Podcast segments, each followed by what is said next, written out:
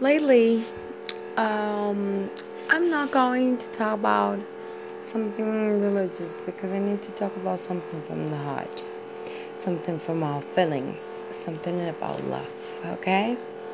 Um, I won't talk about the types of love that we have because that will be um, completely.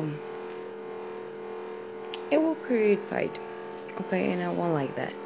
But I want to talk about the simple facts of loving someone, okay? When you love someone, you don't hurt it. You don't hurt a person because you love it. Because you want to see him, him or her or it or whatever happy.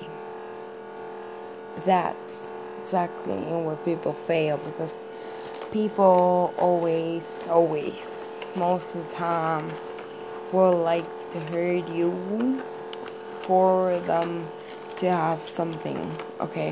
I mean, that will hurt you for having money. That will hurt you for being with some, another person. And there's so many things they can do to you and they can hurt you. So,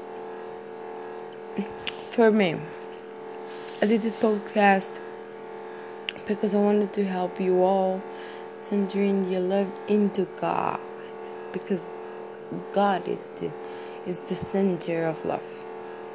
If you forgive God love, He will give you love back. You have to give love even to the person that judge you. Okay?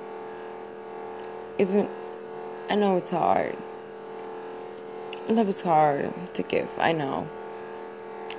But that's what God wants us to love each other as we were brothers even though we're not. We don't have nothing in common in some other people. So just try all of us to be like family. It doesn't matter where you're from. It doesn't matter your heart, your actions, and what you want. Because God knows it all. God sees it all. And God makes it all.